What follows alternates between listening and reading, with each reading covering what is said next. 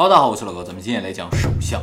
我想大家都听说过啊，通过手相是能够看到人的性格和命运的。今天呢，我就和大家一起看看手相，看看大家的命运究竟是怎样的。其实从手相的角度来说，手上有三百多条纹和你的命运性格有关，而且这个世界上所有的人的手纹都是不一样，即使双胞胎啊，手纹也是完全不一样的，所以命运也是会稍有不同。手相最早大概是四千多年前，说从印度来的，所以它有四千多年的经验，能推断你的人生。当然，有人觉得啊，用手相来推测人生可能没什么道理啊。其实也不是说没道理，就是我们还不清楚其中有什么道理。不知道咱不能说没有嘛，是吧？而且呢，它是完全符合命定理论的，就是因果论的，和科学的基础是一样的。所以在发现手相真正的奥秘之前，大家最好听听啊。希望通过手相，大家也能够重新审视自己的人生啊，自己的命运，说不定你能在其中发现一些机遇呢。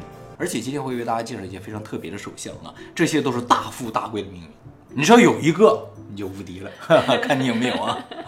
好，接下来大家拿出自己的手，我们来看一下手相啊。看手相应该看哪只手是有讲究的。以前说男左女右，这个说法是不对的。为什么有男左女右这说法呢？是因为在古代啊，有一些朝代是以左为尊的，而且呢还以男性为尊，所以就会说男左女右。而后来有些朝代是以右为尊的，就不存在男左女右这说法了啊。所以看手相并不是男左女右，是两个手都需要看的。这两个手是不一样的啊。最主要看的应该是你常用手的另一只手，也就是说，比如你右撇子应该看左手，左撇子看右手。右撇子的左手呢，反映的就叫天命啊。这个手上显示的手相是你与生俱来的命运，而另一只手就是你经常用的这只手的手相呢，显示的你是后天命运。也就是说，左手呢是你不需要努力就能获得的命运，而右手是需要努力才能获得的命运。右手呢对左手有一定的影响，它只能影响它，让它好一些或糟一些，但是不能彻底改变它，懂了吗？最重要的还是左手了。对右撇子来说了哈啊，比如说你的左手就天命手上的生命线比较弱，生命线怎么看？我们一会儿再说啊。就是如果你的天命的生命线比较弱，而后天命的这个生命线比较强的话，就说明啊你的生活环境比较好，哦，你的生命力得到了一定的补充。而反之，如果你左手的，比如说这个生命线特别的好，而右手的特别弱，就说明啊你可能生活环境不太好，会影响到你自己的天命啊。但是这种影响不是绝对性的。只是一种增强或者减弱了啊，而当你的双手合起来之后呢，这才是你的命运，懂了吗？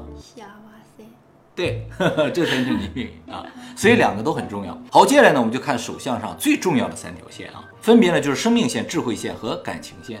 你的智慧好短啊！长短不重要，一会儿我会讲啊，分别体现出对我们人生最重要的三样东西啊，就是生命力、智力和情感。当然，有些人手上会有四条、五条都非常明显的手啊，这没关系啊。一会儿我们告诉大家这是什么东西啊。接下来我们先看生命线啊。首先，关于生命线，大家可能会有一个错误的认知，就是说生命性越长就代表寿命越长，这是不对的。它的长短跟寿命的长短没有直接的关系啊。它反映的呢是生命力的强弱，而且呢长度不是关键，关键是形状。更准确的说，就是这个生命线的抛物线这个弧度更是重要。这个生命线最好不要是迅速下降的。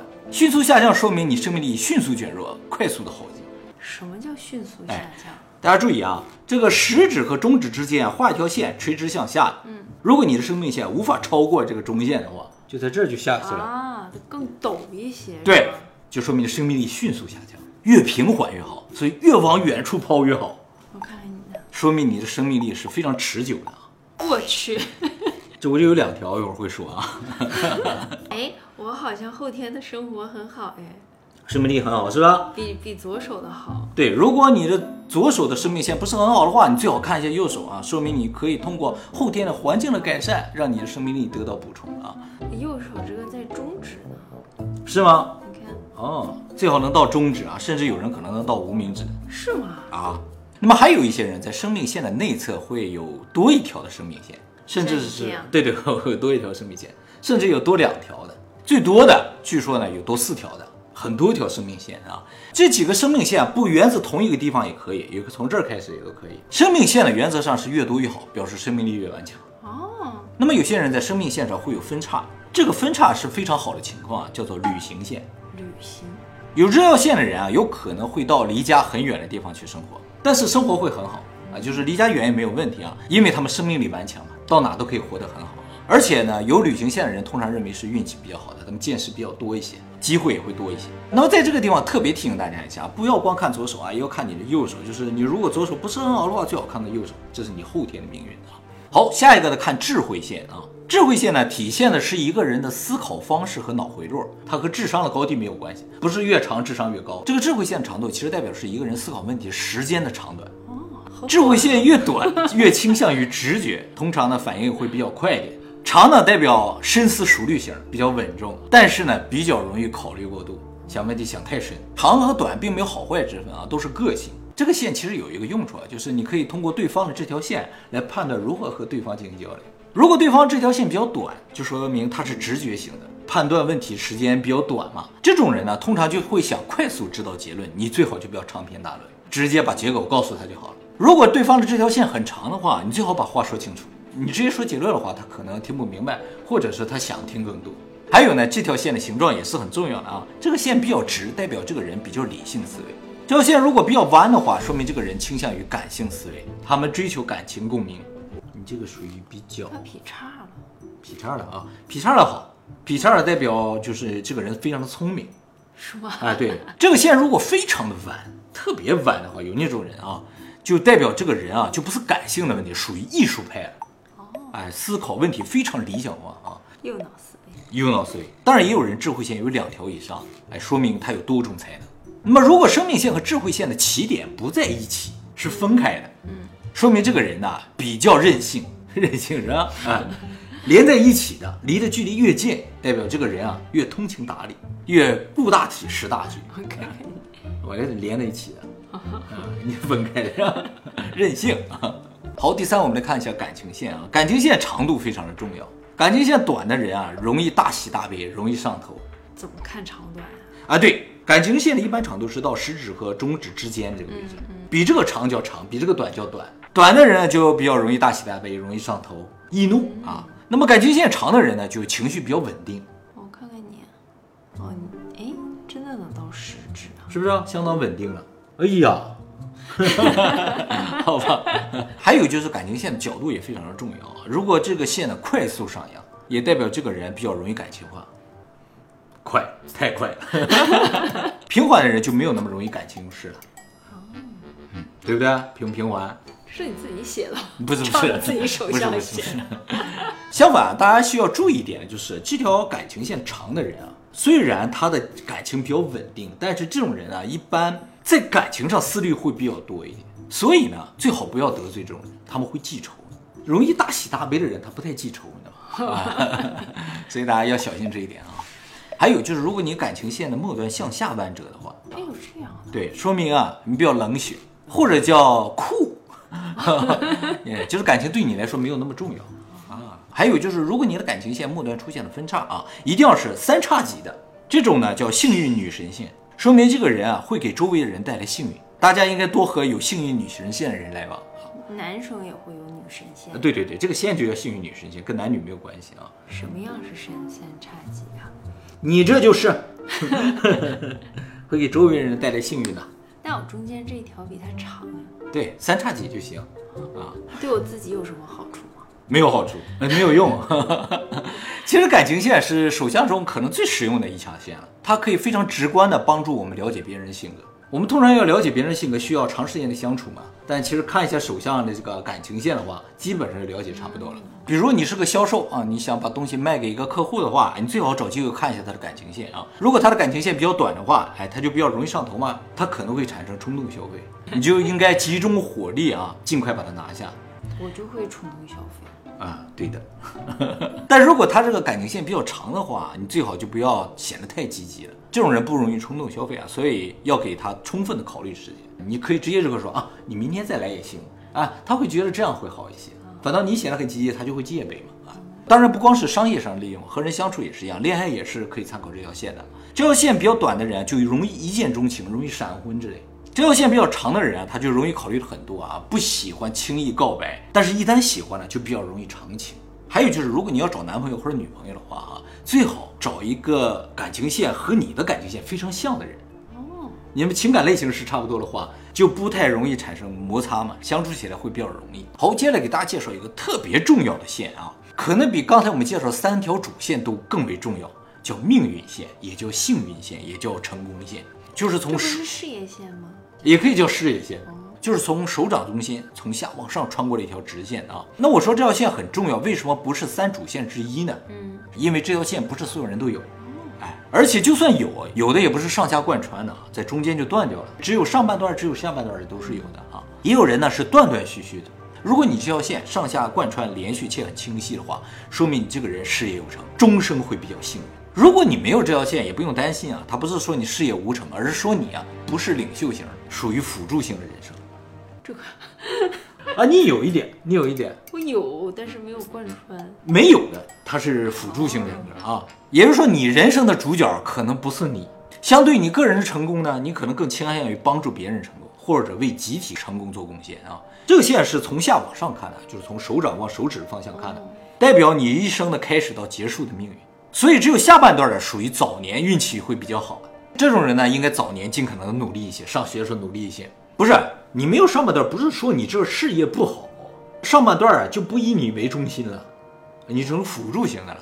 只有上半段属于大器晚成型的啊，也就是说早年努力可能机会也不是很多，后半生的机会会多一些啊。那么还有少数的人会有两条命运线啊，说明你的人生中会有两个发展的方向，两个经济来源啊，会挣两份钱。我不是有两份钱吗？怎么样？我有三份儿，我藏了一份儿被发现了。这是两份儿啊，嗯，哪就是？很晚年的时候有第三份第。三份啊，我要打工到很晚年。那么命运线上如果有分叉的话，说明你有扩展发展的机会啊。分叉越多，说明你倾向于多方位的成功啊。如果你的命运线的末端呢有一个三叉戟，说明你晚年幸福啊。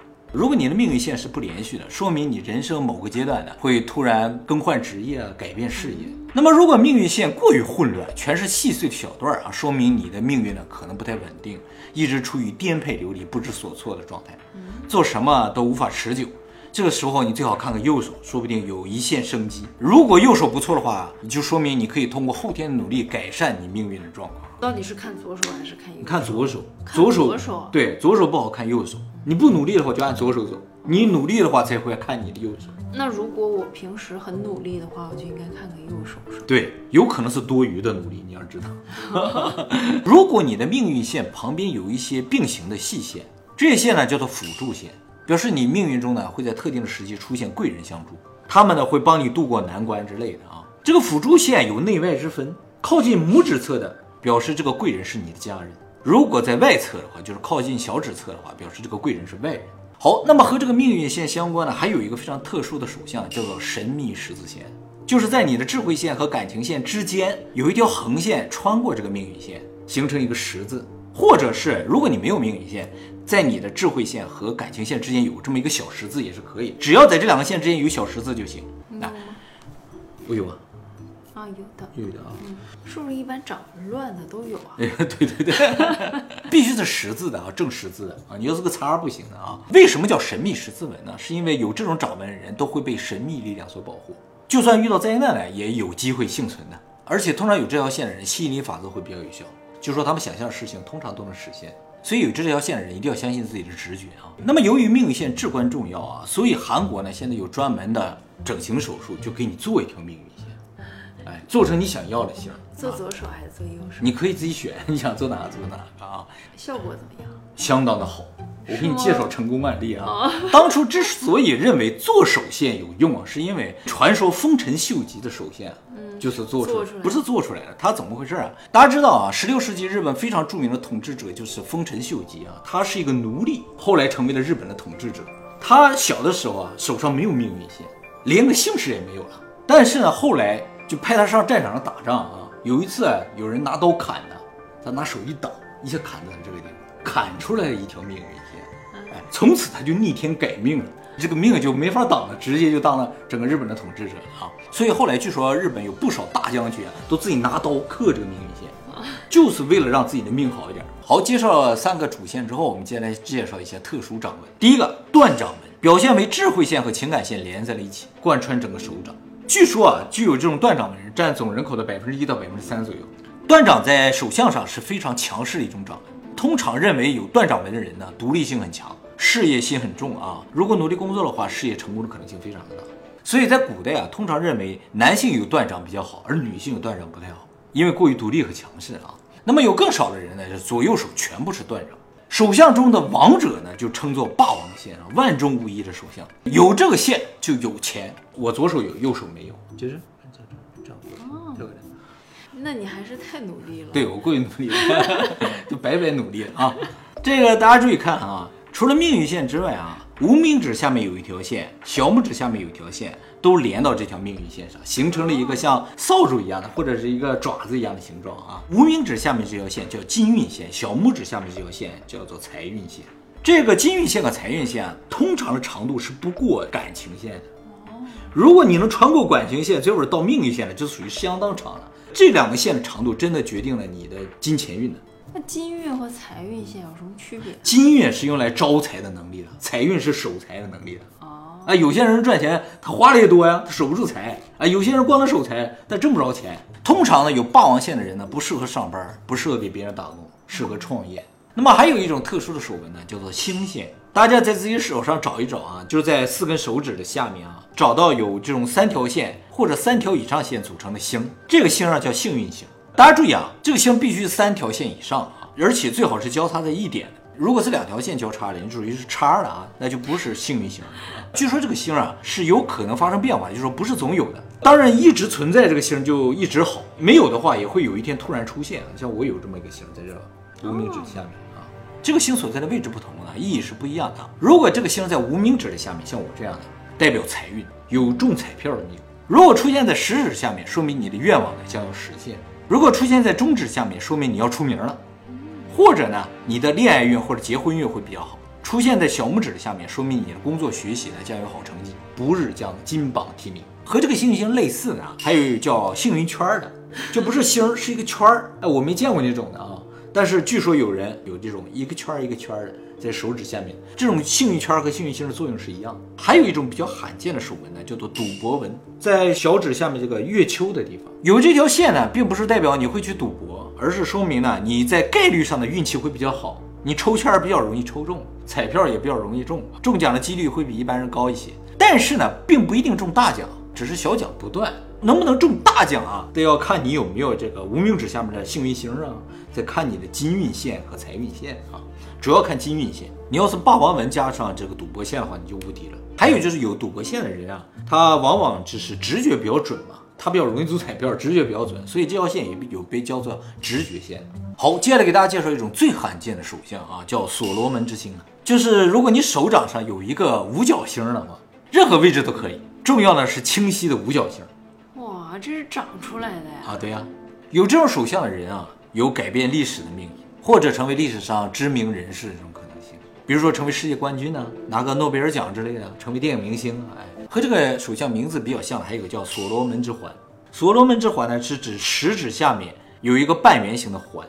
这种人呢，通常是魅力十足、有人气的一种手相。据说呢，迈克尔·杰克逊有所罗门之环，有两三条呢。和这个所罗门之环长得比较像的有一个手纹叫千金纹，它是个大的所罗门之环。这个呢是一夜暴富纹。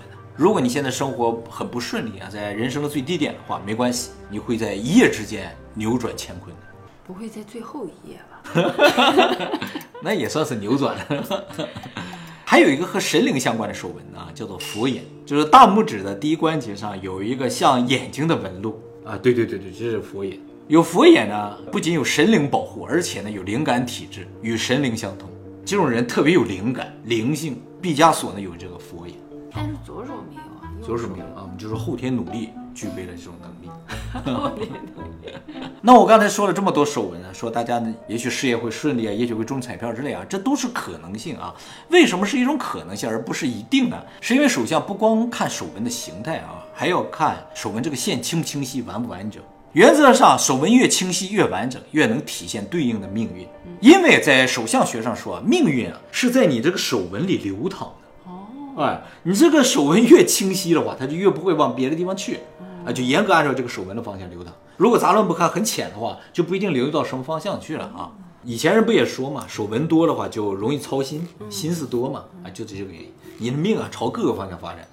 当然还有就是手相呢，不光看手纹啊，哎，手掌的厚度、手掌的柔软程度、手指的长度都看，这也都是手相的一部分啊。手掌厚的人呢，一般性格呢比较大气；手掌柔软的人财运比较好；手指的长度呢也是非常重要的，主要看食指和无名指的长度。通常认为，无名指比食指长的人呢，各方面的能力、才能都要强一点。而食指长的人，通常是苦命之人，就是要不停的工作、不停劳动啊，才能方面没有了，但是很努力的这种。还有呢，就是手的颜色啊，红润有光泽，通常认为生命力比较顽强。大家注意啊，手的这些特征不是一成不变的啊，甚至手指的长度都可能随着年龄的变化在变化。据说手纹呢，快的话，每三个月可能就会发生一次很大的变化。